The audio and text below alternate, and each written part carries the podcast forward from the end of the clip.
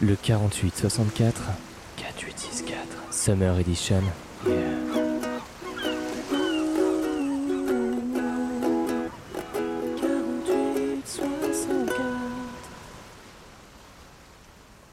Salut Boom Salut et merci d'avoir répondu à l'invitation du 48, du 4864 pardon, et de te prêter au jeu de l'interview avec nous ce soir. Ça me fait plaisir.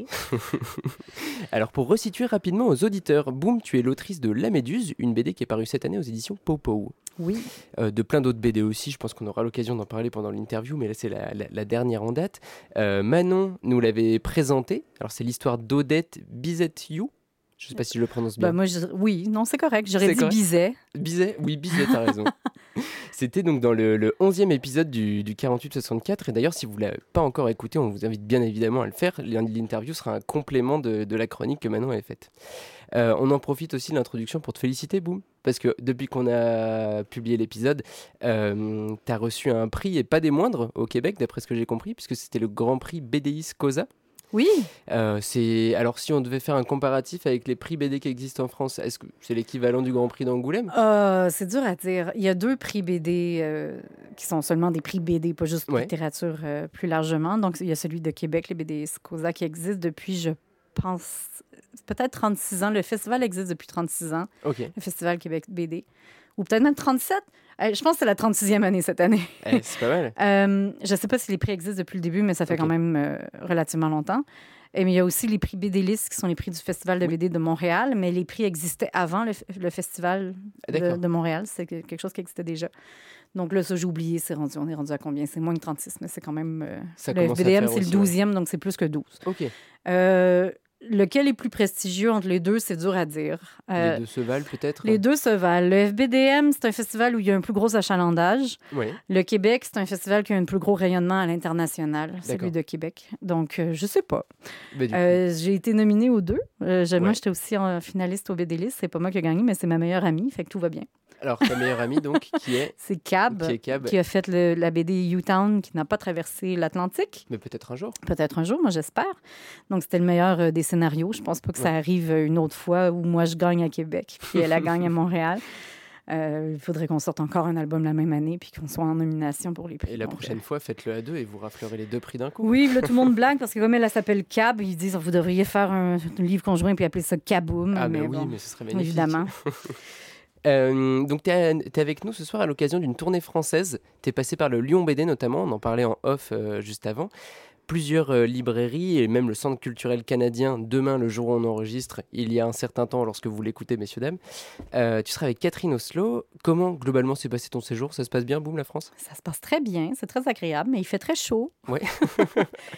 moi qui est habitué à l'air climatisé excessif en Amérique du Nord.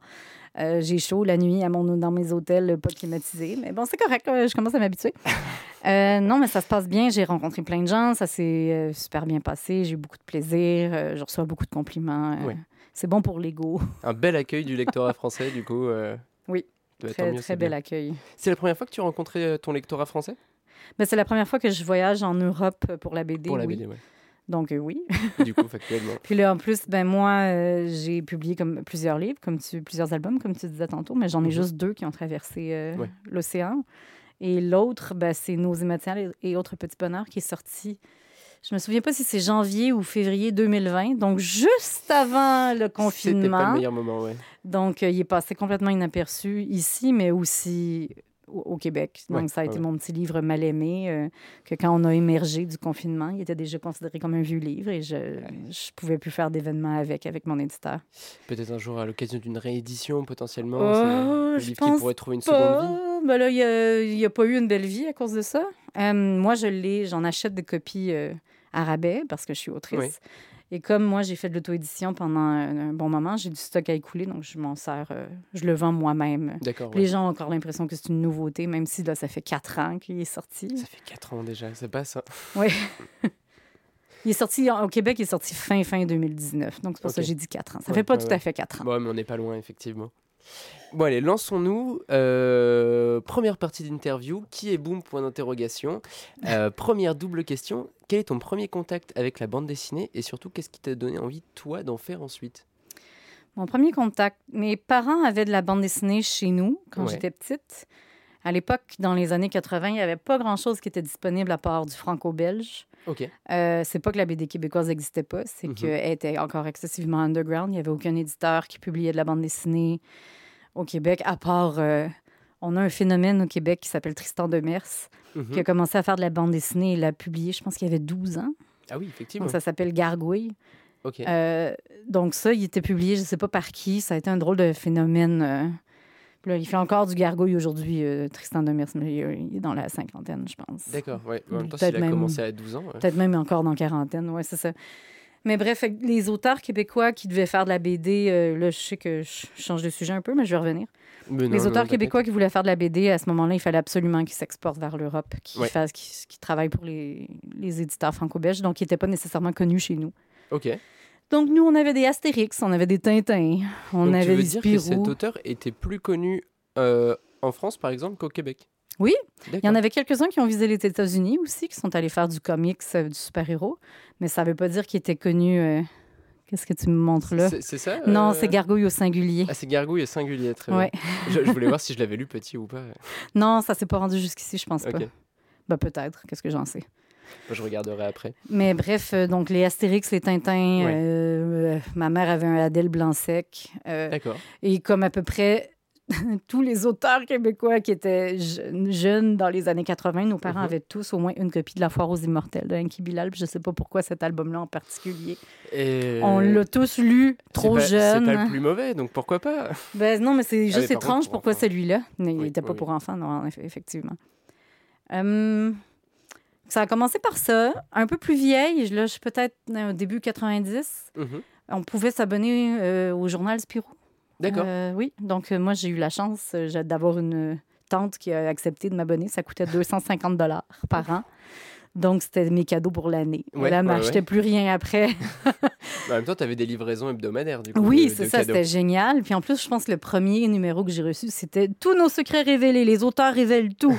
Je me souviens que ce Noël-là, j'avais dit Maman, je peux avoir du papier d'arche et des rapidographes, des rotrings, puis ce genre d'affaires-là que j'étais bien trop petite pour. Mais c'est ce qui t'a lancé, c'est ce qui t'a donné envie en tout premier, Euh, peut-être? ben, j'ai toujours dessiné. Ah oui. Euh, non, quand j'avais 6 ans, j'étais déjà pas mal décidée que j'allais faire ou bien euh, du dessin animé ou bien de la bande dessinée. J'étais Ouais. assez. je savais pas mal qu'est-ce que je voulais. J'étais assez terre à terre. Donc maintenant, j'ai accompli mon rêve d'enfance. Donc là, je suis perdue et je me cherche. non. Euh, ouais. Et Puis pourquoi j'ai commencé à en faire? Ça? Oui. Mais j'ai eu. J'avais complètement oublié ça. Mais euh, quand j'étais en. Je veux dire cinquième, sixième année. Donc ça, c'est 11, 10, 10 à 12 ans Ok. au. Québec. Vous autres, je sais que le- les Alors, années c'est sont à rebours. Du, ou- du début de collège, donc c'est la, c'est la sixième, cinquième. C'est ça, vous, ça va à rebours. euh, C'est ça. Vous êtes bizarre. Donc, nous, c'est la cinquième et la sixième année. Je vois, ouais, ouais. Euh, il y avait un journal étudiant à mon école. euh, on était encore des enfants. Et moi, j'étais l'illustratrice et la BDiste en service. là. Quand les, euh, quand les adultes, les enseignants avaient quelque chose de ludique à faire euh, apprendre aux enfants via le journal, ils me demandaient à moi. Je me, je me souviens d'avoir fait une bande dessinée sur l'invention du vaccin. D'accord. mais on m'avait pas donné d'image. Donc là, il fallait que je que j'invente Louis Pasteur.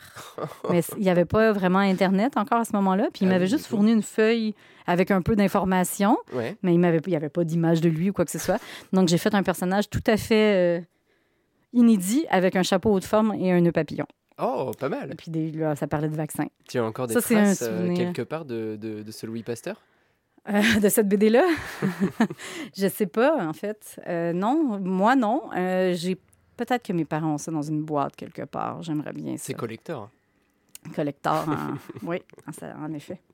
Donc tu as presque commencé par le dessin de presse plus que la bande dessinée. ben, c'est de la bande dessinée. C'est de la Mais j'ai fait, ouais. j'ai fait de l'illustration aussi, je m'en souviens. Et, euh, et ensuite en 2010, donc je, je saute toute la partie euh, animation parce que sinon, nos, sinon je, je sais qu'on va être trop long et qu'on va parler trop longtemps. Mais donc tu l'as dit, tu as fait de l'animation avant d'arriver à la bande dessinée, même Oui. si tu continues à dessiner en, en parallèle de, de tes différents travaux dans l'animation. Et donc en 2010, si je dis pas de bêtises, tu commences à auto-éditer les Boomeries. 2011. 2011. Oui. Et ben voilà, j'ai dit une bêtise. Euh, en 2010, je finissais l'université en animation, donc j'étais encore en anime. En 2011, euh, j'ai commencé la BD. C'était supposé être un truc qui durait une journée parce que bon, il existe un, un événement, entre guillemets, euh, euh, sur le web qui s'appelle le Harley Comic Day, la journée des Mhm. BD horaires. Donc, c'est un, un Américain. Là, j'ai envie de dire qu'il s'appelle John Campbell, mais je suis pas sûre. C'est quelqu'un qui s'était donné un défi de faire des BD tous les jours pendant je sais pas combien de temps, de faire Ouais. une BD tous les jours. Et même à un moment donné, d'en faire une par heure pendant une journée. C'est pas nécessairement un 24 heures dans le sens où Mm, c'est mm, mm. pas. Il arrêtait quand il allait se coucher. À un moment donné, il avait le droit à une pause. Puis à un moment donné, il a commencé à faire ça chaque année, le 1er février, et les autres, il y a- d'autres gens qui ont commencé à faire la même affaire. OK, on va faire une BD par heure le 1er février. À l'époque, il fallait s'inscrire sur un forum, Ouais. mettre ça là. Là, maintenant, c'est chacun pour soi. On met Ouais. tout ça sur les réseaux sociaux par nous-mêmes. C'était l'époque des blogs. euh, Oui, c'est ouais. ça, en 2011, oui. Donc, moi, j'avais deux amis qui s'étaient inscrits sur le forum pour faire le Harley Comic Day. Mhm. Moi, je faisais de l'animation, puis je m'étais dit, ah, ben, je sais pas, la BD, ça m'intimide un peu. euh, je sais pas si je suis bonne. Bah, c'est juste un truc d'une journée, pourquoi pas. Puis le Harley Comic Day, la- les règles, dans le fond, c'est qu'on raconte notre journée. C'est supposé être de... des anecdotes, des tranches de vie. Mhm. Donc, le 1er février 2011, euh, j'ai fait de la BD une par heure, euh, où est-ce que j'ai décidé de pas... Comment expliquer? Il y a beaucoup de gens que ça finit qui racontent leur journée un peu comme Alors, de midi à une heure, j'ai mangé un sandwich. Euh, de deux heures à de, heure à deux heures, euh, je suis allée acheter, faire mon épicerie. Ou, Ouais, des fois, ouais, c'est c'est pas nécessairement recherché, c'est juste une chronique Mm, d'une mm, mm. journée. Moi, je m'étais dit, bah, j'ai pas envie de faire ça, je vais faire des strips de quatre cases. Puis je les ai faites carrés, je sais pas pourquoi, mais maintenant, c'est pour adapter ça pour les réseaux sociaux, c'est génial. C'est génial. vachement bien, ouais. C'était pas fait exprès. Puis je m'étais dit, je vais juste ressortir un truc drôle qui est arrivé dans chaque heure. Est-ce que je me suis cogné la tête? Oui, OK, je vais le faire. Juste cet instant-là où je me cogne la tête entre euh, ça, une et deux heures. Euh, Est-ce que j'ai une niaiserie? Est-ce que mon, mon copain est revenu? Est-ce que. Bon, j'ai fait, fait des petites anecdotes drôles toute la journée. ouais. À la fin de la journée, euh, j'avais tout mis ça sur Twitter. Et tu avais je- réussi à en faire une par heure, du coup? Oui, je pense que ça en faisait 14 ou 15 ou 16 peut-être. Ouais, 16 strips en une journée. Puis à la fin de la journée, je m'étais dit, bon, j'ai fini, euh, je retourne à mon animation. Mais là, j'avais eu une grosse, grosse réponse euh, sur Twitter. Dans le fond, en- tout ça, c'était en anglais. C'était un Mhm. événement en anglais, fait que j'avais tout fait ça en anglais. Et là, mon fil Twitter m'avait dit, mais non, mais t'as trouvé ton truc, ça te va vraiment bien, on aime vraiment ça. Fait que là, je me suis dit, ah! Fait que pendant une semaine après, j'en ai fait une par jour, voir si euh, les gens continuaient d'embarquer ou si c'était ouais. juste euh, le Harley Comic Day, l'engouement que ça créait. Mais non, les gens aimaient ça, donc j'ai décidé de m'en faire un blog. Donc, euh, c'était mise à jour tous les lundis, mercredis, vendredis, avec un Mhm. nouveau strip. Puis je me suis un petit peu enfergé les pieds, puis j'en ai fait pendant neuf ans. C'était supposé durer une journée, j'en ai fait pendant neuf ans. T'as réussi à, à garder le même rythme de publication sur les, sur les neuf années? J'ai, oui, j'ai jamais manqué. Oui. J'ai manqué une seule journée, puis c'est parce que j'accouchais. Ah ouais.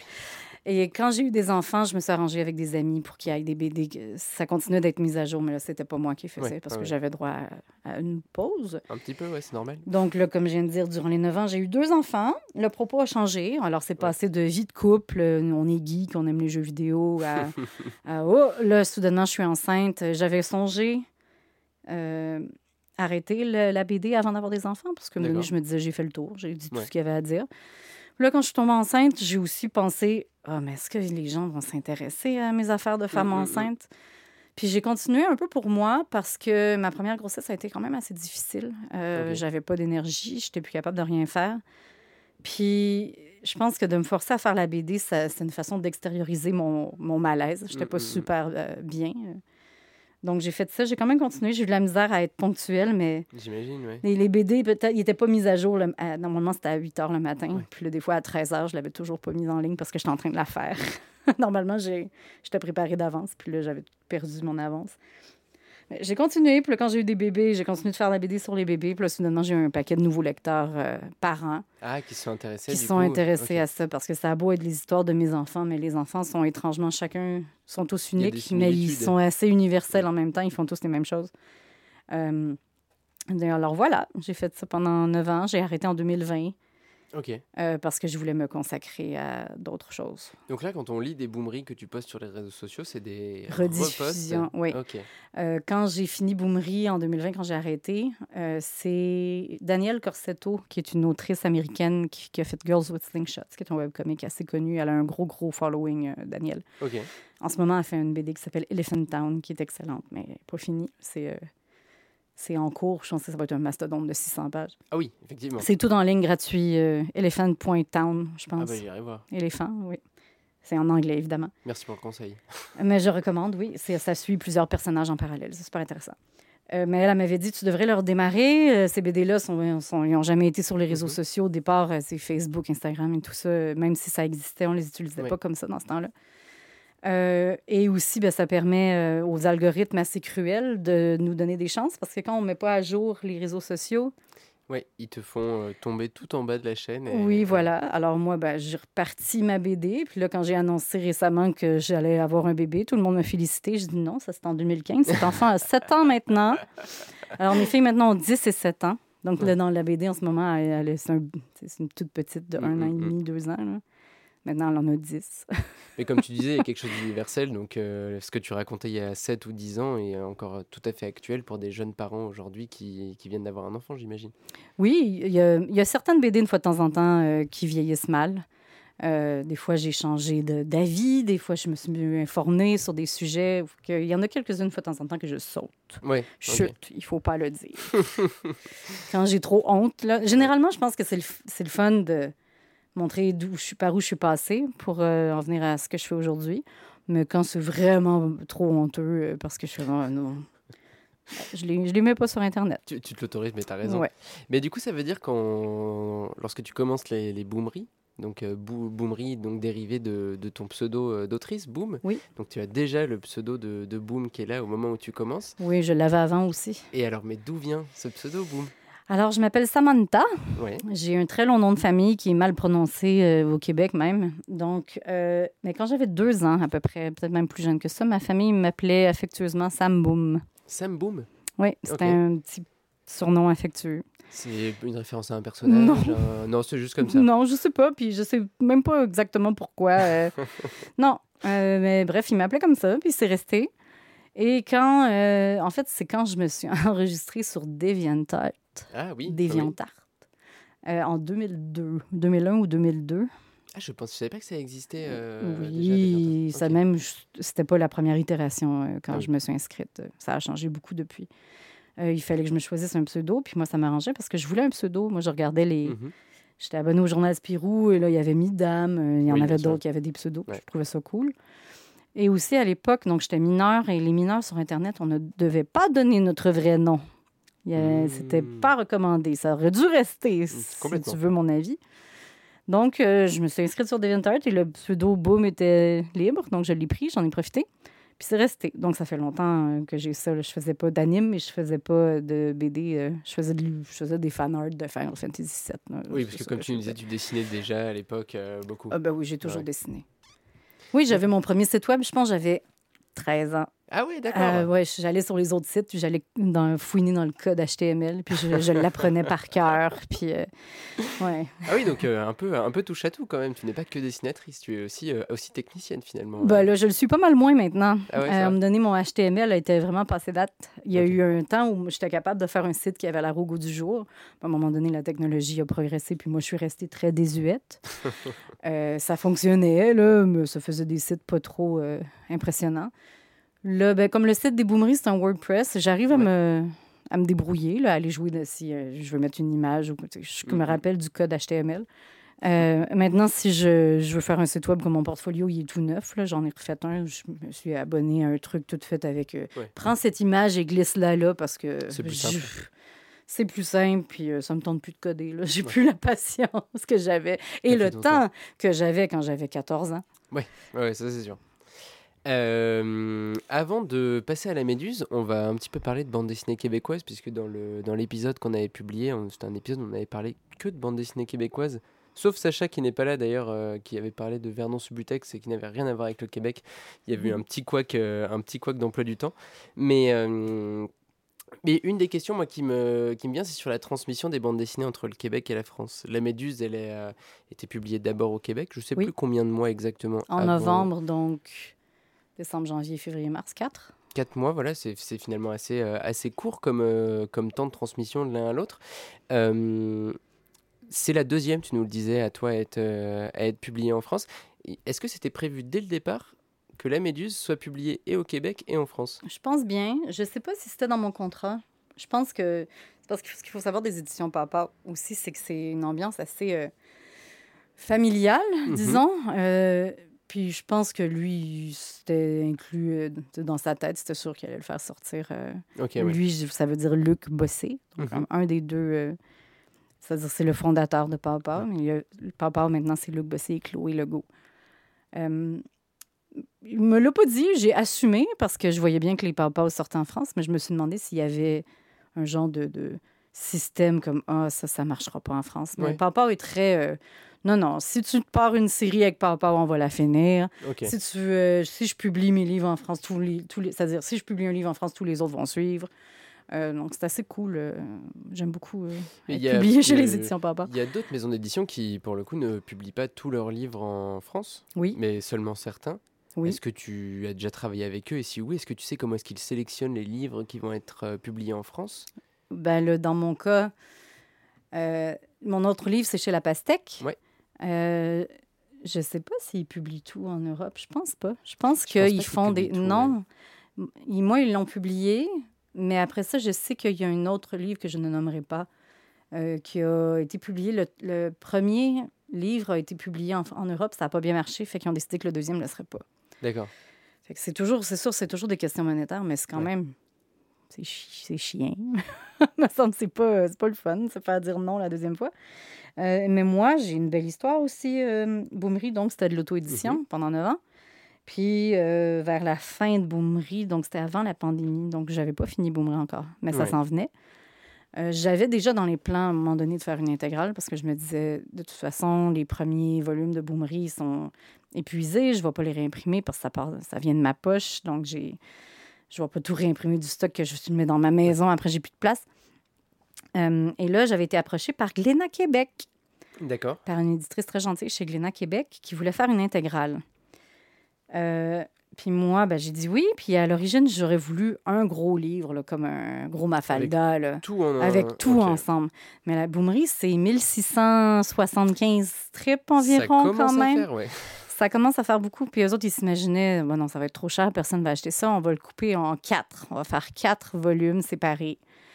Puis euh, je sais pas si euh, les gens les ont déjà vus, mais en tout cas, c'est des beaux- super beaux livres cartonnés Mhm. avec des belles pages de garde. Ils sont super beaux.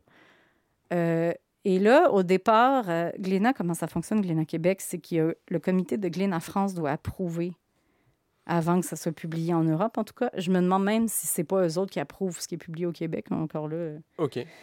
ça a peut-être déjà été comme ça. Je pense que c'est plus comme ça. Je pense qu'il y a un comité éditorial Québec, mais si on veut publier en France, il faut que ça passe à travers le comité éditorial français en plus. Donc là, il y a deux équipes qui passent Donc, c'est dessus. C'est un petit peu l'enfer.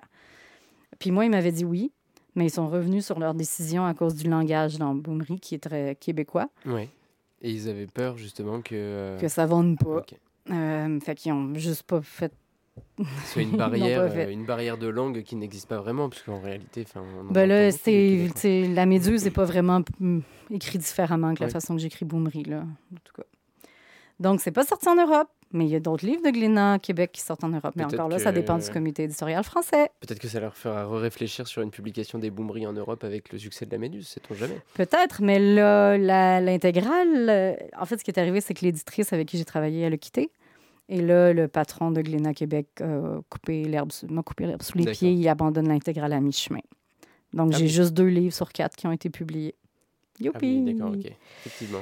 Fait que euh, à suivre. Là, Ouais. pour l'instant, euh, j'ai pas l'intention de. Au départ, je me disais, ah, je vais faire euh, du sociofinancement, puis je Mhm. vais les imprimer moi-même. Mais le temps que je passe à faire ça, c'est du temps où je fais pas de BD. Ou tu fais pas d'autres BD, ouais, ouais, complètement. Fait que je pense que je vais juste euh, laisser ça mourir de sa belle mort. Il me reste encore des boomeries auto-éditées de la deuxième moitié. Là, en fait, ce qui est, ce qui est bien, c'est qu'au Québec, j'ai toute la première moitié existe en intégrale, Ouais. mais plus en individuel auto-édité. Et j'ai la deuxième moitié, euh, ouais. Donc aujourd'hui, quelqu'un peut lire toutes les boumeries en te les commandant. Ils peuvent aussi tous les lire sur Internet, C'est vrai. gratuitement. Mais c'est toujours sympa C'est moins agréable. euh, C'est moins agréable. Euh, et donc, quand- un, un éditeur, euh, donc par exemple, quand La Pastèque publie ton livre et au Québec et en France, euh, c'est deux impressions différentes et il faut imprimer en, en Europe ou on imprime tout au même endroit Oui. et on redispatche ensuite? On imprime tout au même endroit et on les envoie par bateau. Donc, c'est-à-dire, c'est pas même pour tous les livres. Là. Il y en a qui sont réédités comme euh, Caton, elle a la série Mimose et Sam. Ouais. Chez nous, c'est publié chez, euh, je crois, Comme des géants. Et alors, peut-être que je me trompe. France, En France, c'est BD Kids. Ah, c'est BD Kids? Oui. Ah oui, non, c'est celle-là, ok. Donc, ça, ça arrive. Il y a un projet qui est repris par une autre maison d'édition. Ouais. généralement, la couverture est différente parce que, bon, là, BD Kids, en plus, ils ont un look assez, euh, assez caractéristique. Donc, ça ressemble à un livre de BD Kids, tandis que les livres chez nous, ils sont cartonnés, euh, sont pas les, les Mimos des Sam, je pense. Mais, par exemple, Papa, on a un distributeur français. Donc, on, leur envoie des livres par Vous bateau. envoyez des belles lettres, d'accord. Puis ensuite, ils, eux autres, ils s'occupent de distribuer ça en Europe francophone. D'accord, ok, ouais. Parce que c'est vrai qu'un des exemples qu'on avait en tête, c'était euh, le- les livres de Myriam Mal qui sont édités chez Pau Pau au Québec, mais qui sont édités par La Ville Brûle en Ouais. France. Et on- Bah, ça, c'est particulier à comprendre. C'est particulier à Myriam, ok, Ouais. d'accord. Parce qu'elle les a publiés d'abord chez La Ville Brûle, parce qu'elle est française d'origine aussi. euh, J'imagine que c'est une affaire de contact aussi. Euh, puis, ben, c'est ça. Donc, je pense que c'est parce qu'elle s'assure que, dans le fond, c'est probablement le meilleur des deux mondes pour elle. Elle a Oui. le- les éditeurs français, ou en- ils sont français, La Ils sont français, ouais. Donc, les éditeurs français sont sur le terrain, donc ils vont mieux pouvoir défendre son livre. Tandis que, c'est- pas que la diffusion de Papa est pas bonne, c'est pas ça. C'est Oui, juste qu'on est quand même sé- séparés. c'est J'arrête quand pas d'accrocher le micro petit, ouais. on est séparés par un océan, Bah, donc c'est c'est plus compliqué. Faire. Comme Ouais, là, je là, je suis là, moi. euh, ça arrivera pas si souvent que ça, même si j'aimerais, euh, si c'était pas euh, 7 heures d'avion. Et... Ouais. Euh, et alors, tant qu'on parle de, de- du, du marché au, du marché de la BD au Québec et de la, de la transmission, on a commencé à l'évoquer rapidement en, en off. Euh, moi, je me posais des questions sur le statut des auteurs actuellement au Québec. Tu me parlais qu'il y avait un syndicat qui était en train de se monter. Moi, je me posais la question du statut juridique que vous avez. Est-ce que vous êtes euh, reconnu en tant qu'auteur par l'administration Euh, Les pourcentages de droits d'auteur, est-ce que tu sais à combien se, situe la moyenne au Québec? Est-ce qu'elle est équivalente à celle en France ou non? Euh, Donc voilà, c'était pour un petit peu avoir un petit tour d'horizon de cette question-là. Ouais, bon, je suis la meilleure personne pour parler de ça parce que je me trouve très. Pas très intelligente à ce niveau-là. Là. Je suis pas bien bonne avec les chiffres et toutes ces affaires-là. Oui, en ce moment, il y a une affaire de. C'est pas vraiment un syndicat, mais ça agirait dans le même genre de. Mhm. Donc, il y a un organisme qui existait déjà, qui est l'Union des art... l'U- l'UNEC, l'Union des écrivains. Hey, c'est quoi le N? Euh, nation- National? national, En tout cas, l'UNEC du Québec, des écrivains du Québec. Ouais, ouais. Euh, là, ça va pas bien paraître, ça. Tout le monde euh, au Québec va être fâché de mon entrevue. qui, qui existait déjà, mais là, c'est qu'il y a une loi qui est passée euh, pour que ce soit obligatoire pour tous les auteurs de passer par là, pour que, dans le fond, les contrats d'é- d'édition soient euh, régularisés, pour qu'il y ait personne qui se fasse avoir par des clauses obscures, pour que, justement, ceux qui commencent soient accompagnés là-dedans. Donc, ça a du bon, mais il y avait... Ça dit quoi? C'est l'UNEC? L'Union des écrivaines et des... OK, ben je me dis, sinon ça faisait U, E, Je sais U, ça faisait UEC. Je, je, je, je sais pas, c'est ce que nous dit L'Union des écrivaines et des écrivains québécois. OK, mais le N est bizarre, mais c'est l'U- l'UNEC, On, en on veut effet. pas que tu fâches le Québec. euh, vous, me semblait aussi. Mais là, je ne l'avais pas devant les yeux. Euh, donc, ça a du bon, mais là, il y a eu beaucoup de problèmes avec euh, bon, la mise en place de tout ça. là. Il y, a, il y a eu des élections, ça n'a pas passé. Le comité euh, à la direction a quitté en masse. Mais bref, Mhm. moi, j'avais décidé de- de- de- d'attendre et de suivre mes amis qui sont un peu plus knowledgeable, qui en connaissent plus que moi là-dessus. Euh, donc, euh, j'attendais que, la poussière retombe. C'est ce que je disais tantôt. Mais pour ce qui est des, euh, des royautés, bon, du statut de l'auteur, je pense qu'on est pas mal, pas trop mal traité. On n'a pas des grosses avances sur droit Ok. parce qu'on est pauvre. Euh, on n'est pas beaucoup au Québec. Hein, quand, euh, C'est un petit marché. euh, C'est un petit, marché. Un best-seller au Québec, c'est entre 3 et 5 000 copies. Donc, Ouais. c'est vraiment pas beaucoup. Mais Mm, on mm. n'est pas. Il faut pas oublier non plus qu'on n'est pas un pays. On est une province. Mais on est quand même vraiment localisé. Le reste des Canadiens ne connaît pas nos vedettes québécoises. Et, et là, je parle même de la télé, admettons. Ah, même de la On télé, a des grosses, grosses célébrités de la télé québécoise. Je pense pas qu'ils soient vraiment connus au reste du Canada. On- Il y a vraiment une euh, grosse, euh, différence, ou Ouais. une scission euh, entre le, le Canada anglais et le Québec. Euh, mais bon, nos avances sont assez petites, mais on a quand même un bon euh, pourcentage de royauté, en Ouais. revanche. Fait que là, je- au- en France, je serais curieuse, c'est quoi les Alors, royautés? euh, généralement, on donne une moyenne, mais qui est une moyenne très large. hein. Il y a des personnes qui touchent moins, il y en a qui touchent plus, il y en a qui se les partagent à deux s'il y a dessinateur et, Mhm, et mhm. scénariste. Mais généralement, on a l'habitude de dire 10% de droits d'auteur OK. sur le, par rapport au prix de vente. euh, ça livre. qu'on a, euh, dépendamment. Il y en a qui offrent un peu plus. Ok. Euh, là, pour la méduse, moi, j'ai 12. Après, c'est très, euh, c'est très vaste hein, comme chiffre. Euh, tiens à dire, s'il y a des auteurs ou des autrices qui nous écoutent, je sais que vous ne touchez pas tout ça et que certains touchent beaucoup plus et d'autres beaucoup moins.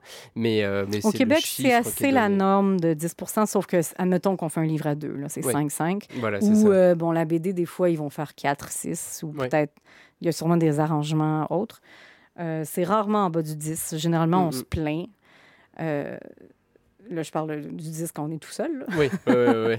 Euh, on va se plaindre euh, si c'est pas ça, parce que c'est la norme. Euh, je pense pas qu'il y ait un... Donc c'est à peu près équivalent finalement. Oui, ça a l'air équivalent. Oui, ben, je pensais, euh, coudonc, parce que j'en ai parlé avec d'autres auteurs de BD. à- Je suis allée à Lyon, puis, Mhm. puis quand je leur ai dit que j'avais 10-12 euh, euh, pour avaient l'air de faire Ah, mais c'est bien! Donc, c'est pas ça qu'ils avaient eu, eux autres. Mais oui, oui, c'est ça. C'est euh, pour ça quand je dis que c'est une moyenne, c'est que enfin, il y, a- il y en a qui peuvent toucher beaucoup plus, il y en a qui peinent à, à négocier un 10%. Ça dépend vraiment euh, énormément. Non, nous, c'est euh, c'est vraiment, je pense, de base. Ok, ouais. peut-être que je dis n'importe quoi. C'est ce qu'on avait dès le départ. là. J'étais une parfaite inconnue, puis on m'a Ouais. offert ça euh, dès le départ. Puis, euh, ouais, puis là, ben, c'est ça maintenant. c'est ça? J'ai ma première BD professionnellement aussi, chez Front Froid. Qui existe encore, Front Froid ou pas? Oui, ça Ouais. existe encore. Euh, là, ils ont maintenant ils ont deux, euh, deux branches. Donc, il y a Front Froid, parce que autres, ils publient que de la BD de genre. Ok. Mais ils ont une autre, euh, dans le fond, une autre, comme une autre collection qui s'appelle Nouvelle Adresse. Là, ça, c'est plus des récits intimistes ou moins éclatés que chez Front Froid, Mm, mm, mettons. mm. Puis euh, ça marcherait bien euh, maintenant, oui. Moi, quand j'ai commencé, quand j'ai publié là, c'était les- leur... Ça existait depuis un certain temps, mais dans, cette, euh, dans ce temps-là, c'était un organisme à but non lucratif avec activité éditoriale. Donc, c'était un très petit tirage. euh, puis bon, c'était... Il y avait un... euh, c'était comme une coop, finalement, comment c'était arrangé. Euh, il y avait un trésorier, puis tout ça, il y avait des réunions. Euh, et à l'époque, ils faisaient que des collectifs. Mhm. Et La Petite Révolution, c'est ce qui a lancé la nouvelle euh, collection, finalement, où est-ce que là, c'était des one-shots. Ouais, ouais, ouais. Euh, donc, ça, c'est sorti en 2012, La Petite Ah oui, c'est Révolution. pareil, c'était à, tout à tes tout débuts, euh, en parallèle des boomeries. Oui, c'était ça. Je faisais boomerie d'un côté, je faisais un petit peu d'anime, puis après ça, ben, je me suis probablement libérée de l'anime pour faire La Petite Révolution parce que je ne sais pas comment j'aurais fait sinon. Oui, ça commence à faire beaucoup d'un coup. Oui. On passe à la méduse? On peut? Je sais pas ce que ça fait comme bruit de méduse. Je pense pas que ça fasse de bruit. Un bruit d'eau. Euh, je le résume rapidement ou tu résumes rapidement la méduse? T'en as marre de résumer la méduse? Je peux m'en Euh, occuper. oui, fais-le, ça va me faire du bien. La Méduse, c'est donc, on l'a dit un petit peu euh, plus haut en, en début d'interview, l'histoire d'Odette Bizet-You. Euh, cette jeune femme est libraire. Oui. Elle, euh, elle a des drôles d'anecdotes de libraire, d'ailleurs, euh, j'y reviendrai. Euh, elle a un souci à, à l'œil, elle a une méduse qui lui parasite la vue. Au début, il n'y en a qu'une, petit à petit, ça va commencer à se démultiplier, malgré que ce mal soit invisible. Et on va suivre l'histoire de cette euh, jeune femme et du, de ce handicap qu'elle va devoir apprendre à gérer et qui va évoluer, avec en parallèle une histoire, euh, une amitié très forte avec Léon. Mhm. Et, euh, sans trop en dire, un amour naissant avec euh, la jeune Neina. Oui. Euh, voilà, pour, euh, voilà pour La Méduse, un album euh, très touchant qui parle des, du handicap invisible, mais qui est aussi, surtout, avant tout, une superbe histoire d'amitié et qui a touché beaucoup de personnes, je pense. Première question qui n'a rien à voir avec l'histoire, boom. OK? Je suis prête. Qu'est-ce que c'est que le gimmick graphique que tu as mis en place avec les unes de journaux et les réseaux sociaux, euh, tu vois, les, les médias qui, Ouais, qui lui ouais. viennent comme ça, sur lesquels tu fais des cases? Je me suis posé quelle était la fonction narrative que tu avais voulu donner à ces gimmicks graphiques euh, dès le début de la bande dessinée Euh, je voulais juste euh, mettre de l'avant qu'il y avait de la lecture partout et qu'on se li- on Ah. utilisait nos yeux plus qu'on réfléchit, on s'en rend pas compte parce qu'on les a. Ouais, Euh, ouais, ouais. Puis bon, donc c'est pas euh, c'est pas un spoiler. Donc le livre ça parle de perte de vision et le lecteur perd la vision en lisant aussi. Donc Ouais. euh, on perd la vision avec le personnage principal et j'avais pas, comment, comment dire, j'avais pas l'occasion de la faire lire des livres à tout bout de champ dans, dans, Oui. dans La Méduse, mais je voulais quand même qu'on la voit en train de lire certaines choses. Donc, des fois, c'était banal, elle attend à l'épicerie, puis elle lit les, la une des magazines ou des journaux à potins. Ou, euh, il y a de la lecture partout, partout, et on, on sait que à la fin, elle pourra plus faire ça, finalement. Donc, ça partait de là. D'accord, ok, très bien. Je me suis posé la question parce qu'effectivement, on s'était demandé est-ce que c'est pour le placer dans le temps? Est-ce que c'est pour placer un contexte? Parce qu'il y avait des news assez anxiogènes, d'autres qui étaient plus de l'ordre du people. Et on se disait, mais qu'est-ce qu'on veut nous dire quand on nous place d'un côté le réchauffement climatique et de l'autre le people? C'est aussi en un fait peu pour le placer dans le temps. euh, Ok, ouais. ça, ça, ça contribue aussi.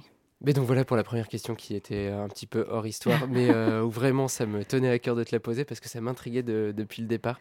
Euh, je l'ai dit, Odette, elle est, elle est libraire. Et alors tu dessines quelques anecdotes que, en tant que libraire, j'ai trouvé très bien senties et qui parlent à toute personne qui a un jour vendu des livres. Euh, notamment le coup de la couverture rouge, ça c'est un classique. Est-ce que tu as été toi-même libraire peut-être? Non, je n'ai pas été libraire, mais j'ai fait du service à la clientèle Ah oui. et j'ai travaillé dans un, dans un, un HMV, un magasin de disques, dans le temps que les CD se vendaient encore. Ah oui, d'accord. Et donc, euh, ça m'arrivait, ce genre d'affaire-là. Vous savez, là, la chanson qui fait... Ah, C'est quoi? Pouvez-vous m'aider? Non. Parce que là, non seulement, je ne sais pas qu'est-ce que la personne me chante, mais il y a de la musique qui joue dans le magasin, en donc. Ou bien, euh, oui, je cherche un album bleu, euh, c'est comme bleu, il y a quelqu'un dessus. C'est vague, il y en aurait 10 000.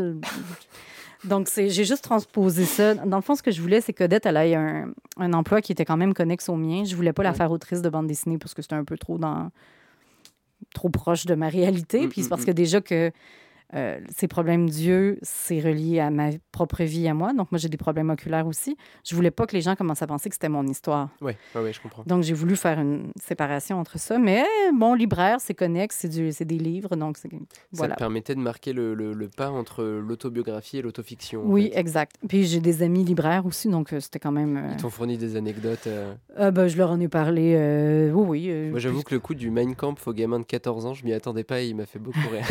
Je sais plus c'est quel libraire qui m'avait dit, c'était pas Kampf, mais ça m'est arrivé Ah ouais, de faire une affaire comme ça, que l'enfant avait acheté quelque chose, le parent n'était pas d'accord.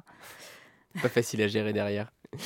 Euh, vo- voilà pour la librairie. Euh, Le titre de l'album, donc tu as parlé de la maladie d'Odette euh, qui. Alors je sais pas exactement à quel point c'est exactement la même maladie que toi tu as connue. Ça s'appelle la maladie de la... Non, pas de la mouche. Ah, en fait, c'est que j'ai pas de nom de- pour ça nécessairement. Oui, euh, il y a des mouches volantes ou des corps Ah, flottants, voilà, les dépendamment. mouches volantes, voilà, Ça, à peu près n'importe qui finit par en avoir dans sa vie.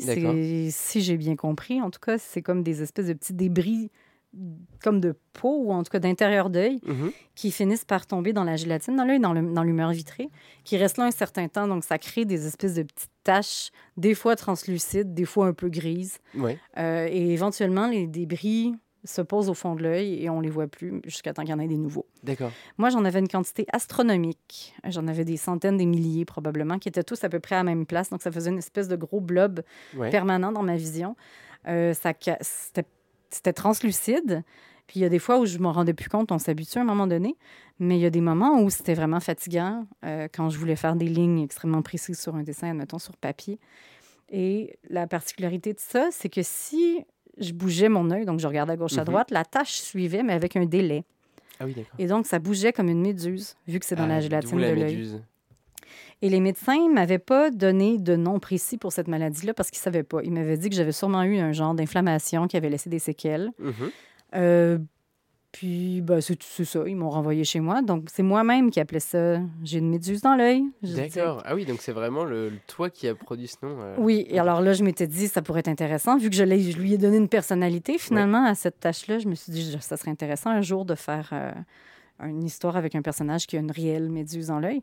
Mais là, je sais pas si tu avais vu ça, mais j'ai failli faire un court-métrage qui s'appelait La méduse en 2010. Ah non, ça je l'avais. Ah, dès 2010. d'accord. Oui, oui, oui. Ben, ça fait longtemps que j'ai des problèmes d'yeux.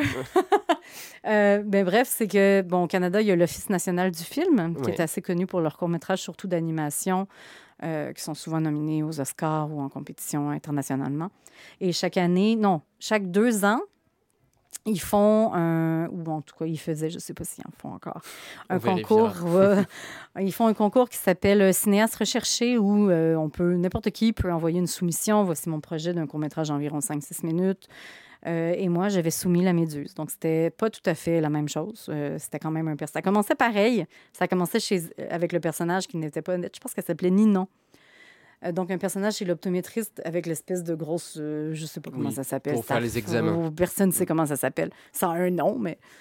mais ça- exactement le même, euh, le même départ, mais après ça, ça finissait quand même avec de l'acceptation, mais elle était pas, euh, Ouais. elle perdait pas complètement la vision, sauf que les, les méduses commençaient à se multiplier à la toute fin, donc on se posait.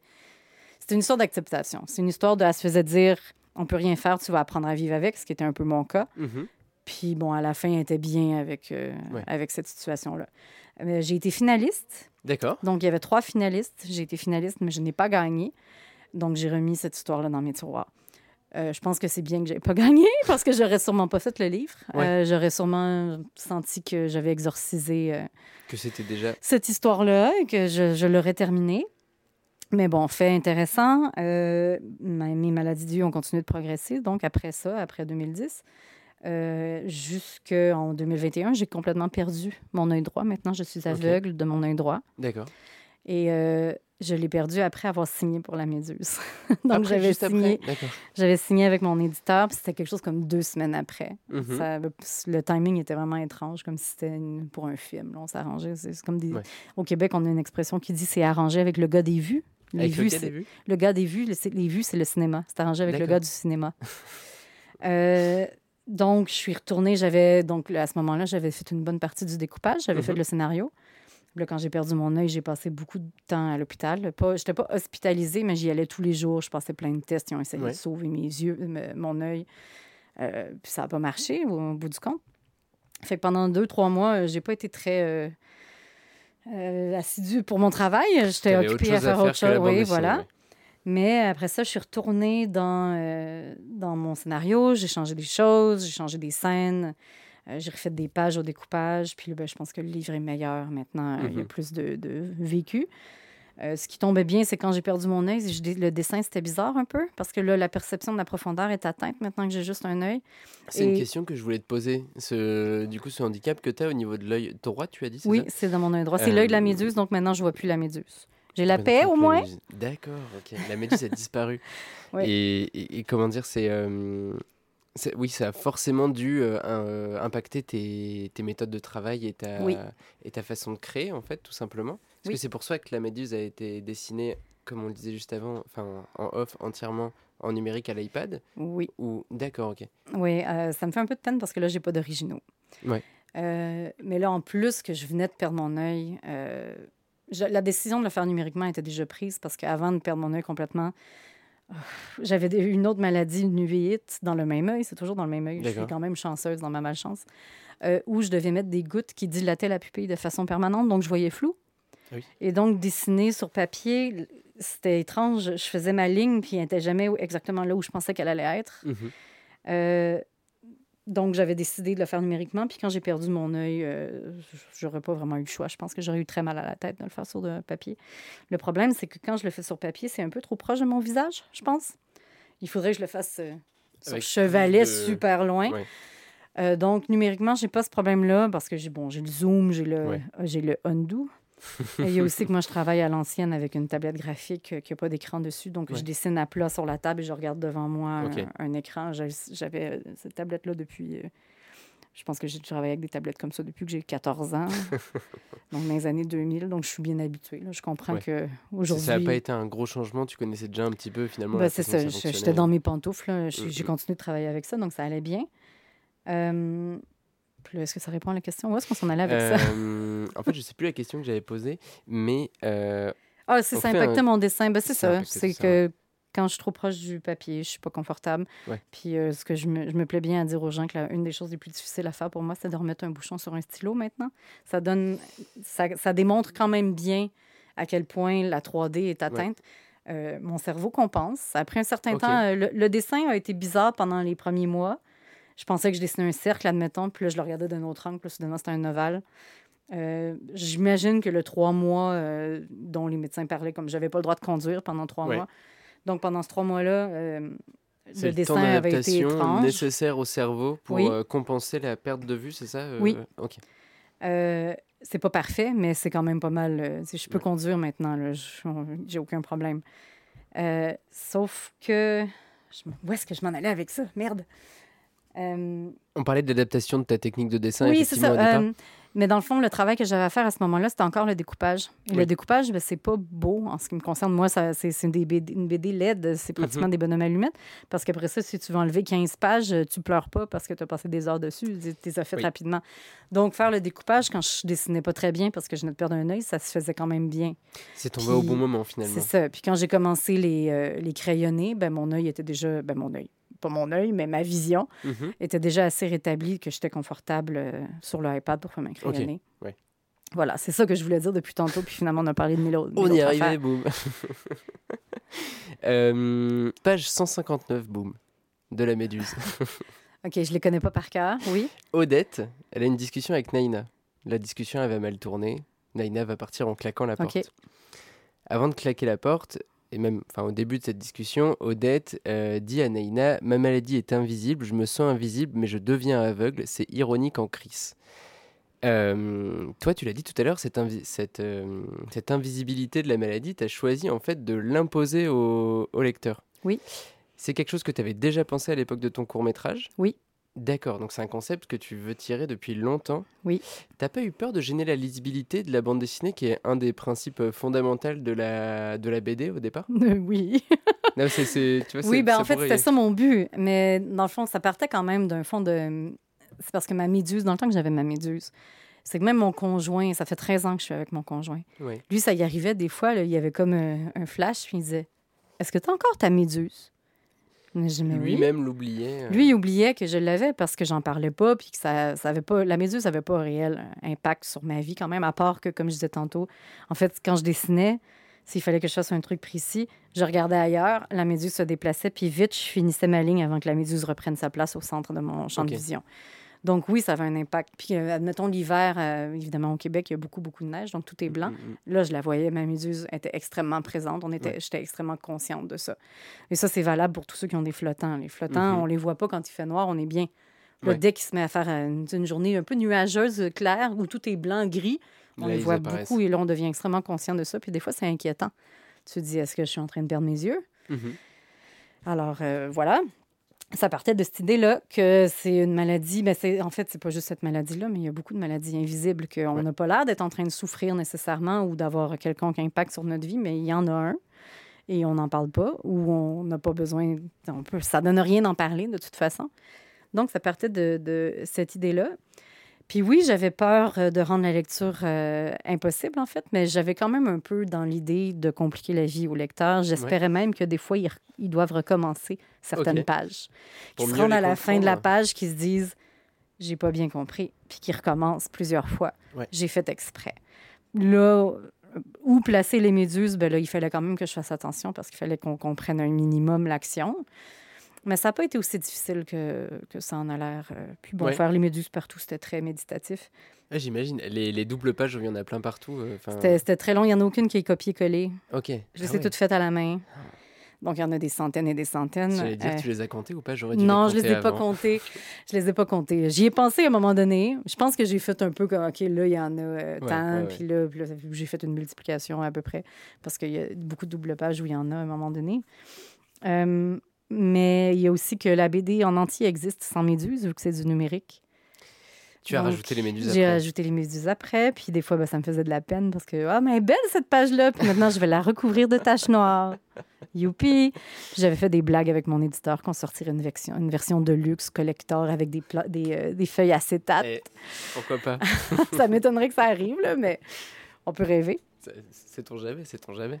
Avec le succès que le succès qu'elle a, que tu disais que elle se vend très bien en France, tu as été primé au Canada, peut-être à Angoulême l'année prochaine, c'est ton jamais. J'aimerais ça. Ce serait beau, ce serait beau. Une dernière question sur le dessin, boum. C'est Oui. les boomeries et la méduse, c'est le grand écart, enfin, Oui. le grand écart graphique. On a compris que tu dessinais pas de la même manière, que tu utilisais une tablette, que tu, tu, tu n'utilises peut-être pas forcément pour les boomeries. Non, Boomery, c'est sur papier. C'est sur papier les boomeries. Euh, les méduses, moi au départ tu me dis une méduse, je pense pas à un animal super sexy. Les tiennes elles sont super belles et on a envie de les caresser, elles sont toutes gentilles. Comme tes personnages d'ailleurs qui dès le premier regard ils ont un truc très sympathique. Tes, tes personnages il y a, n'y a personne d'antipathique, j'ai l'impression, dans, dans cette histoire. Ce trait tout en rondeur là, que tu as, développé, euh, est-ce que c'est important pour toi de- d'adapter le dessin donc, à chaque fois à ton propos Ou est-ce que tu aurais comme un dessin, le dessin de Boom, et ensuite on va aller y adapter le scénario Ben là, clairement, j'ai plus qu'un style. Euh, non, je pense que de, de trouver le bon style de dessin pour le récit, euh, ça- on fait ça au départ, là, avant de, de se lancer. Peut-être pas dans le scénario, mais avant de se lancer dans le- les planches, Mhm. certainement. Euh, bon, moi, en fait, c'est les, les dessins de la méduse, le style de dessin de la méduse, c'est comme ça que je dessine de base. à peu D'accord. près. Euh, c'est comme ça que j'ai dessiné toute mon adolescence, évidemment, en moins beau. J'aime bien penser que je me suis améliorée depuis que j'ai 15 ans. Euh, mais c'est que j'ai eu beaucoup d'influence, bon, euh, un peu manga aussi, mais Mhm. j'ai pas lu tant de manga que ça. Il n'y en avait pas beaucoup disponibles au Québec. Si tu devais m'en citer un ou deux. Ben, ils sont dans le livre. Ouais, Donc, moi j'adore. Gunnum aussi. Gunnum, mais pas, pas la- le reboot qu'il a fait Ah euh, non. dernièrement. Il est pas bon. Je suis Le, déçue. le restons au premier, c'est très bien. Je suis déçue. Oui, je sais. Ben, c'est ça. Je, je- je pense que j'ai acheté les deux premiers de Last Ouais. Order, puis j'ai fait Ah, ben non, non. Ah, il y Non, en merci. a- il- le monsieur ingé son juste là était traumatisé au moment des vampires de Last Order. Il a complètement arrêté de lire. euh. Des vampires? Ouais, arrivé un moment, désolé les auditeurs, mais arrivé un moment dans Last Order, il y a des vampires et on vous conseille pas d'aller jusque-là. C'est que bon, euh, c'est du cyber, euh, c'est du cyberpunk? Oui. C'est pas mal cyberpunk. Des vampires. Une Ouais. chance que j'ai arrêté. Euh, bon, il y avait Kenshin qui était dispo. Puis Oui. ça, j'en ai pas lu beaucoup non plus parce qu'à un moment donné, euh, on a l'argent d'un- d'une adolescente. on- Il faut faire des choix. Il faut faire des choix. Euh, Evangelion un petit peu. Ah oui, ouais. Et j'ai seulement pu récemment écouter la série. C'est intéressant. Moi, je lisais le Mm, manga mm, mm. parce que ben, c'était encore vraiment difficile d'écouter les séries dans ce temps-là au Québec. Il fallait aller louer ou acheter des cassettes euh, dans des coins perdus des magasins Avec qui avaient des de c'est plus simple maintenant. Ben oui, c'est ouais. ça. Ben, le streaming, puis aussi là, maintenant, Evangelion n'était pas sur Netflix ou quelque Ouais. chose comme ça. Euh, ouais. Netflix ou Amazon, je sais plus, mais un des deux. En tout cas, au Canada, on l'a écouté euh, tout à fait sans. euh, légal, c'est-à-dire légalement. On l'a écouté légalement. Euh, c'est pas Ranma mal aussi, ça. Oui, Ranma, Ranma. oui, oui, Ranma, c'est très bon, Ranma. Euh, mais j'en ai, je les ai pas tous lus. Oui, il y en a Puis beaucoup je les ai même. hein. pas non plus tous écoutés. Mais j'aimerais ça passer à travers de Ranma, par contre. euh, c'est c'est un de mes préférés. Ranma puis Gunnum, euh, je pense que c'était mes préférés. Evangelion, ça devient bizarre. Ouais, il y a un moment, ouais, Mais les dessins d'Evangelion, Ils sont trop beaux. ils sont vraiment beaux. Ils les ont réédités il y a pas longtemps en France et euh, il y a pas mal de personnes qui ont pu les découvrir à cette occasion-là. Et...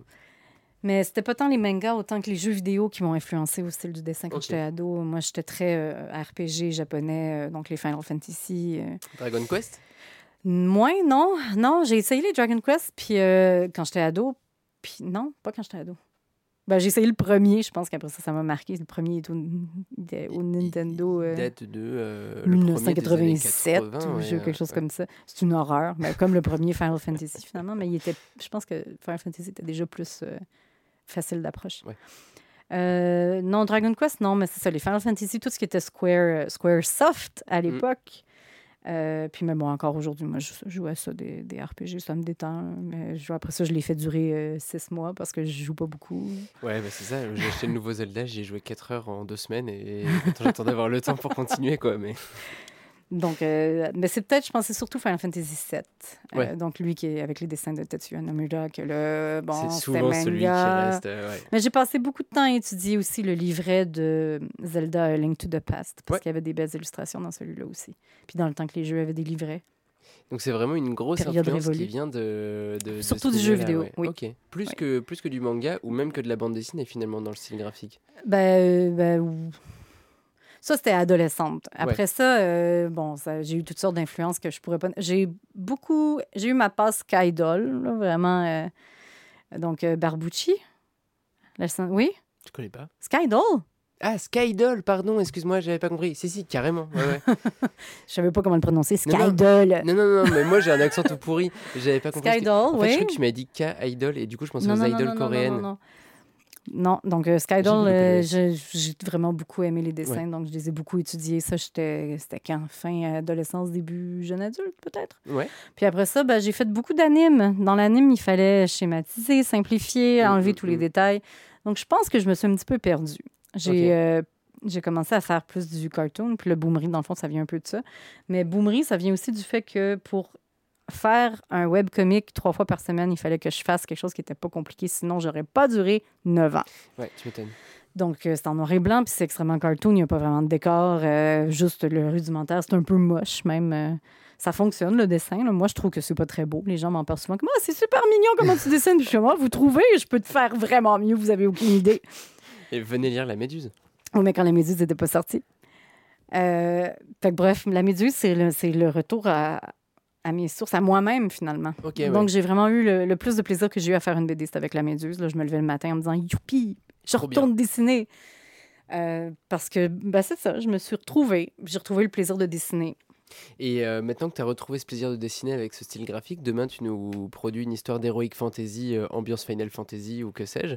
Euh, tu penses que tu adapterais le dessin ou tu resterais avec ce même style dont maintenant tu t'es approprié et, et que tu as peut-être envie de continuer à pousser sur d'autres domaines, enfin sur d'autres ambiances quoi Je pense que j'essaierais peut-être d'autres choses un peu, mais Ouais. j'essaye. euh, La, la méduse, au départ, je visais un peu plus stylisé que ça euh, au niveau Mhm. des proportions du corps, admettons.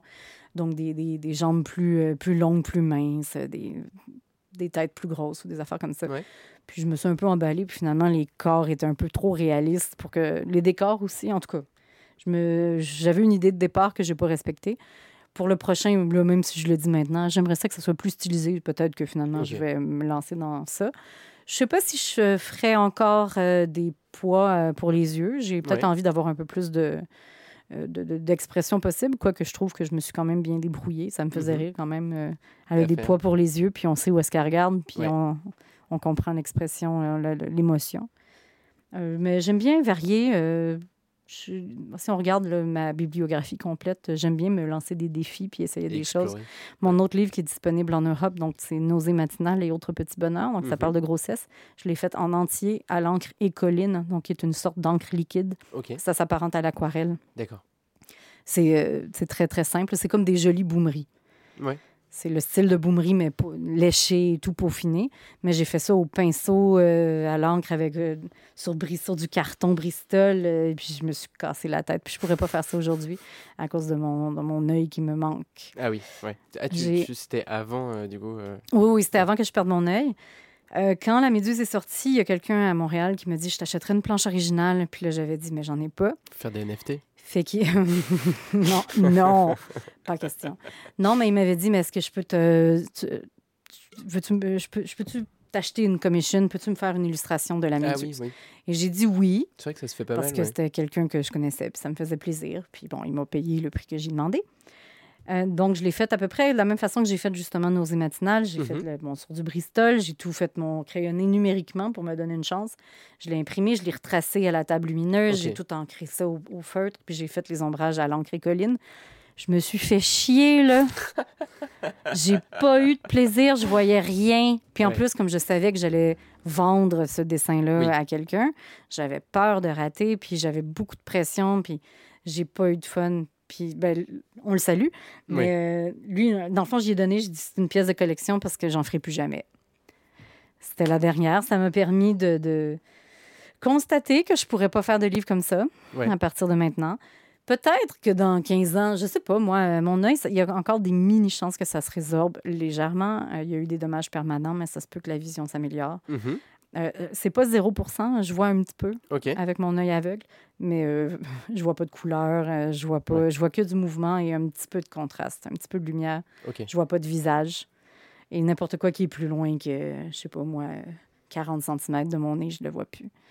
Donc c'est assez, euh, c'est assez aveugle. J'y compte pas, j'ai fait mon deuil. euh, C'est un bonus si ça revient. Il faut pas Mhm. que je me fasse d'idées, sinon je vais me faire de la peine. Ouais, ouais. Mais bref, euh, c'était c'est la fin. euh, ça a marqué la fin du dessin euh, et de l'encre écoline. C'est dommage parce que c'est un. Mon encre que j'ai, c'était un kit d'encre qui, que mon grand-père avait dans les années 80. Il est décédé en 1988. D'accord. Et donc, là, toute son encre est encore, ben, est encore bonne. Je veux assez probablement légèrement évaporée. Donc, peut-être que le pigment est super intense. puis C'est pour ça que je l'aime. Et t'as pu travailler avec J'ai travaillé avec, mais là, je pourrais plus vraiment, là, je pense. Ou en tout cas, pas euh, pour en faire des livres. Ça me fait un peu de peine. T'as transmis la passion du dessin à tes enfants, peut-être? Euh, oui. oui. Pas mal. Ma fille, ma fille de 10 ans revient de l'école, elle a dessiné 12 pages de BD sur des feuilles lignées. Puis là, je- moi, je lui dis Quand est-ce que tu as fait ça? Est-ce que tu as écouté? Euh, Est-ce que tu as fait les travaux à l'école? Mais ça me fait bien plaisir. elle est super bonne déjà. Elle se fait des fanzines elle-même. Ah bah, c'est top. Ouais, c'est super En cool. plus, elle a une super conseillère. Oui, elle me demande pas trop mon avis, honnêtement. Puis ben, je veux pas non plus. euh, Oui, oui, trop mettre. je veux la ouais. laisser découvrir. Mais elle lit énormément de BD. Elle a lu beaucoup les boomeries parce que c'est elle-même qui est en scène. Donc, c'est avec ça qu'elle a commencé à lire, surtout. Euh, là, maintenant, elle lit, euh, elle lit à peu près n'importe quoi qui se fait en BD. Puis elle lit des, des grosses briques. Puis euh, elle lit pratiquement que de la bande dessinée, mais c'est pas moi qui va s'en plaindre. Là, elle a Et- toutes sortes de belles, belles manies de dessin. Ouais. C'est- de la lecture quand même. Ben oui. Dernière question, boum. J'ai l'habitude de finir mes interviews comme ça. Tu viens de sortir la méduse et je te demande déjà de parler de la suite. de ce qui vient après. Tu sais ou pas encore? Je sais un peu, Ouais. euh, mais en même temps, pas vraiment. C'est-à-dire, euh, quand j'ai terminé La Méduse, c'était la première fois de ma vie que, en terminant un livre, j'en avais pas un autre qui m'attendait euh, comme en faisant des saluts. Ouais. Généralement, un livre, une BD, c'est tellement long à faire que vers la fin, on est tous pas mal tannés, puis on a hâte de Mhm. passer à autre chose. Euh, puis généralement, c'est parce qu'on a eu une autre idée, puis bien évidemment, c'est l'autre idée qui nous, qui nous fait de l'œil. Bien sûr. Mais la méduse, j'ai eu du plaisir du début à la fin. J'étais fatiguée à la fin, surtout que je m'étais donné un deadline un peu euh, difficile à, à atteindre. Là, on voulait que le livre sorte pour le Salon du livre de Montréal en novembre, donc il fallait absolument que j'aille fini en septembre. Et là, donc j'ai roulé euh, comme une folle tout l'été. Euh, J'ai pas, j'ai pas eu d'été finalement. J'ai travaillé. euh, j'ai vu un peu mes enfants. Mon conjoint avait pris toutes ses vacances pour s'occuper des filles pendant que moi, je dessinais dans, dans mon bureau. Puis après ça, je- quand les filles étaient couchées, le soir, je retournais travailler jusqu'à minuit. Donc, c'était pas mal ça tout l'été, incluant les fins de semaine. euh. Puis en plus, à cause de la pénurie de papier, le livre n'est pas arrivé à temps, puis on a manqué le salon du livre de une semaine. Euh, J'imagine la frustration. Oui, ben, c'était surtout l'incertitude de tout l'automne où est-ce que je disais il va sortir au Salon du livre de Montréal, je pense. Puis finalement, le Oui, tu le sais Mais pas jusqu'au bon, dernier moment. il est sorti à temps pour Noël, donc ça, Mais c'était l'important ouais, aussi. ça a bien été pour ça. Euh, fait que quand j'ai fini La Méduse, puis que là, il est sorti, j'avais rien qui m'attendait. Ouais. Et là, quand il a commencé à avoir du succès, je me suis mis à me mettre du- de la pression parce que là, ça marchait. Puis c'est mon premier livre qui marche aussi bien. Puis là, je me, j'arrêtais pas de me dire, prochain livre, je vais décevoir tout le monde. Il pourra pas être aussi bon que celui-là. Euh, qu'est-ce que je, je, je savais pas qu'il était bon mon livre. là. Quand tu as le nez dedans pendant trois ans, donné, tu finis par te dire, c'est plate à mourir. Ah, c'est vrai. Je- moi, je, je Ouais. pensais plus que tu avais un truc où tu te disais bon, bah celui-là euh, est pas forcément meilleur ou moins bon que celui d'avant. Juste, j'ai fait quelque chose de différent. Non, ben tu le sais pas, tu le sais plus. Quand Ouais. tu commences le livre, tu te dis ça va être bon. C'est une bonne idée, c'est ça que je fais. Ouais. Puis là, une fois que tu es dedans, donné, tu te dis est-ce que c'est bon? Je sais plus. Puis ben tu vois, je travaille toute seule chez nous, euh, donné, même si ton éditeur il dit va, c'est super, euh, Oui, tu as toujours le moment. doute. euh, Mhm. Moi, j'avais l'impression que c'était une série d'anecdotes vraiment banales, ce qui est un peu le but quand même parce que c'est une vie ordinaire, que justement, c'est le deuil de la vie ordinaire. Ouais. Euh, mais bon, j'avais l'impression que c'était ordinaire ou justement que c'était un livre. J'ai jamais eu de succès, qui a moi. touché euh, aussi beaucoup. hein. Oui, mais en tout cas, j'avais aucune idée. Puis quand ça s'est mis à marcher, ben, j'ai eu peur. Puis le mois de janvier, je pense que j'ai fait un genre de dépression euh, post-projet, où est-ce que je savais pas où me mettre. Toutes mes idées de livres étaient mauvaises. Euh, Je me disais, je pourrais jamais faire euh, quelque chose de mieux que ça. Fait que ça a été rough. Là, je suis un peu dans un meilleur état d'esprit. J'ai une idée, mais j'ai pas le temps. J'ai jamais le temps de m'asseoir et d'écrire. Euh, J'aimerais ça viser quelque chose de vraiment différent dans le sens où probablement le- le- l'ambiance va être similaire parce que de toute façon, j'écris mes histoires, c'est moi, là, ça va ressembler à la méduse, que je le veuille ou non. Euh, mais je pense que j'irais peut-être dans le réalisme magique. J'irais peut-être Ah, dans. yes, ouais, peut-être un peu de science-fiction, je verrai. Euh, j'ai un truc dont je suis certaine, je veux pas que ça se passe euh, aujourd'hui parce que je veux pas dessiner de smartphone. Hum, ok. Je J'en ai dessiné beaucoup, puis c'est parce que la- le, le téléphone intelligent, c'est la solution à tout. Ouais. Ton personnage est perdu, il peut sortir son téléphone. Trop Il facile. a besoin de contacter quelqu'un, il peut sortir son téléphone. Hum, hum. C'est comme des, des chemins de, de- de- de- pour rés- résoudre tous les problèmes de ton personnage. Il y en a beaucoup que le téléphone peut résoudre. Fait que j'aimerais bien mettre un, un personnage en scène où il n'y a pas cette facilité. Et euh, bon, c'est ça. Je sais pas pour encore. toi te mettre même des, des petites barrières à franchir encore et essayer d'explorer autre chose plutôt que d'a- Oui, d'arriver ben, c'est de ça. facilité, ouais. Aussi, oui. Ouais. Euh, puis bon, les années 90 ou début 2000, là, dans ces eaux-là, là, quand j'étais ado. euh, donc, c'est un peu de la nostalgie aussi. Puis, ben, euh, quand, quand ça sortira, ça sera déjà vraiment loin dans le passé. Donc, ça va peut-être. Les années 2000 sont de, de retour à la mode, boum. Ben justement, C'est le moment.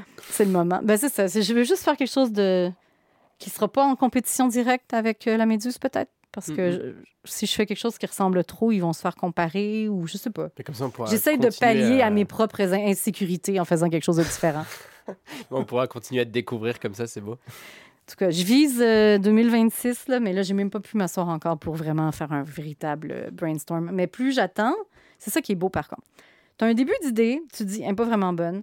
Puis là, j'ai pas eu le temps de m'asseoir et de l'écrire, mais elle a continué à mijoter cette idée-là dans ma tête pendant tout ce temps-là. Ouais. Et là, plus, moins j'ai de temps pour travailler dessus, plus j'ai hâte. Donc, généralement, ma motivation va être meilleure. Donc, probablement que la session de brainstorm va être meilleure. Là, je suis rendue là. Je me suis apporté un carnet. là. J'espérais avoir un temps mort pendant ma tournée en Plus France. le pour succès de la Méduse sera long, meilleur sera l'album suivant, c'est ça? Oh ben, je- j'espère là- que là- ça marche Là, je comme t'embête, je te remets la pression, boum, j'arrête. bon, en tout cas, merci beaucoup, euh, Boum, d'avoir répondu à toutes, euh, à toutes ces questions. C'était super plaisir. cool. C'était super intéressant. On a appris plein de choses sur toi, sur euh, la bande dessinée, même de manière générale. Et, euh, et sur la. Méduse, surtout. Ben, merci de m'avoir invité. Et, et on espère une prochaine, donc peut-être en 2026. Ah, ben oui. Ben là, je Attends, il faut que nous, on existe encore en 2026 aussi. hein. Oui, c'est vrai. Donc on se met la Bon pression aussi courage. en disant ça. Elle sera partagée, boum, ne t'inquiète pas. Euh, écoutez, chers auditeurs, chères auditrices, on vous souhaite une bonne fin de journée, bonne fin de soirée, peu importe. Encore une fois, si vous ne l'avez pas écouté, allez écouter la chronique de Manon dans l'épisode 11 du 4864 où elle parlait de la Méduse, c'est un superbe album, et allez le feuilleter en librairie, vous verrez, il est magnifique. Dans tous les cas, vous pouvez retrouver Boom sur à peu près tous les réseaux sociaux. Euh, je suis pas sur TikTok. Je n'étais pas sur TikTok, nous non plus, ça Pas de bien. vidéo, merci. J'ai assez de choses à faire. Donc c'est at euh, Boom, tout simplement, Boomerie, B-O-U-M. non, le boom, il est toujours Boomerie. pris. Il est toujours pris, Boom. En plus, le, le Twitter de Boom, il est pris depuis, je pense, 2002 par quelqu'un qui n'a jamais tweeté. C'est vraiment Ah, enrageant. Et du coup, c'est Boomerie. Donc, c'est Boomerie au singulier, B-O-U-M-E-R-I-E. Et ben c'est noté. Donc vous pouvez aller la suivre, découvrir euh, les travaux dont elle en a évoqué certains euh, à l'instant. Bonne, euh, bonne fin de journée à tous. Salut Boom, à bientôt. À bientôt.